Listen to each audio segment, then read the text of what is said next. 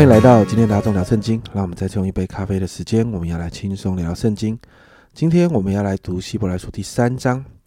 在一到六节呢，作者把犹太人认为的属灵伟人摩西哦，与耶稣来做一个比较。首先，在忠心这件事情上，摩西在神的家中忠心的服侍，而这份忠心在以色列当中已经是一个典范，甚至在立位记当中也提到摩西的忠心。但是呢，作者呢，在这一个经文里面提到耶稣哦，为那为那设立他的敬忠，耶稣这一份忠心就拿来跟摩西的忠心相比。那在第三节就提到耶稣比摩西配得更多的荣耀，为什么？原因是三到四节，好像建造房屋的比房屋更尊荣，因为房屋都必有人建造，但建造万物的就是神。摩西是人，但耶稣是神。摩西身为神的仆人，他在神的家敬忠。第五节提到，为的是要证明将来必传说的事。这里谈到摩西，这里其实谈到是摩西整个摩西的事迹，其实指向的是前面更丰满的那个启示，也就是耶稣基督的时代。所以，忠心的仆人摩西虽然是很伟大的，但他不过是为着圣子耶稣更伟大的工作来做预备。甚至在第六节，作者谈到，唯有那些持守信仰、将盼望和胆量坚持到底的人，才配得是神家里的一份子。经文说到，便是他的家了。其实原文的意思是，他的家是我们，也就是说，坚啊坚守信仰、坚持到底的人，就是让主耶稣基督来治理的人，让生儿子来治理的人，而这些人是神家里的人。接着。在十七到啊，在第七节到十九节就插入了一个警告，这个警告是关于不得进入安息的警告。七到十一节，希伯来书的作者用古时候以色列人的事迹做一个警戒哦，就谈到这些以色列百姓在旷野试探神、惹动神的怒气这件事。第十节提到，所以我厌烦那世代的人，说他们心里常常迷糊，竟不晓得我的作为。好，看到这边，给我一个好大的提醒哦。祷告，我们都不是迷糊不晓得神作为的人，因为那个时代就是这样，最后无法进入迦南地，在旷野漂流四十年，全都死在旷野。迦南地是预表属灵的安息，因此没有进入迦南地，就等于没有进入神所赐的安息当中了。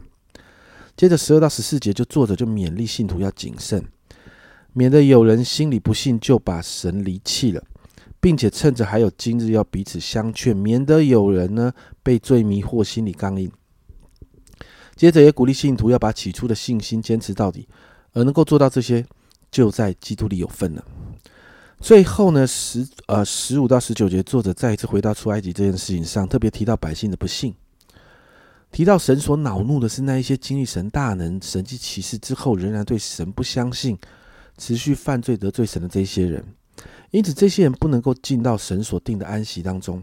所以在十九节，作者就做了一个结论：这样看来，他们不能进入安息，是因为不信的缘故了。经文到这边做结束。今天这段经文呢，作者谈到，比起摩西，有耶稣所带来的时代是一个更伟大、更重要的时代，也是比摩西的时代更好的时代，甚至摩西所做的，也只是预表着耶稣基督的时代。因此，在新约耶稣所带来这个时代，好像是迦南地，是需要相信才能进入的。在过去的旷野中，无法进入迦南地的第一代以色列百姓，经文说他们心里迷糊，不晓得神的作为，他们被环境影响，不信任大神机带领他们行大神机带领他们出埃及的神。而现今的时代，我们也可能被财富啦、地位啦、名声引诱。也在迷糊不晓得神的作为的里面，甚至犯罪，最终离弃神。因此，作者要我们与属灵伙伴一起，要彼此相劝，要鼓励，坚守着那一份对主的信心。因此啊，今天我们为我们自己来祷告啊，让我们对主的不认识，让我们对主的认识不是那个迷糊跟不晓得，而是清清楚楚的，而且更是愿意全然相信主的带领，明白在挑战跟困境中，这位爱我们的主会带领我们一一突破。这样的信心会带领我们进入那个安息的迦南地当中。我们一起来祷告：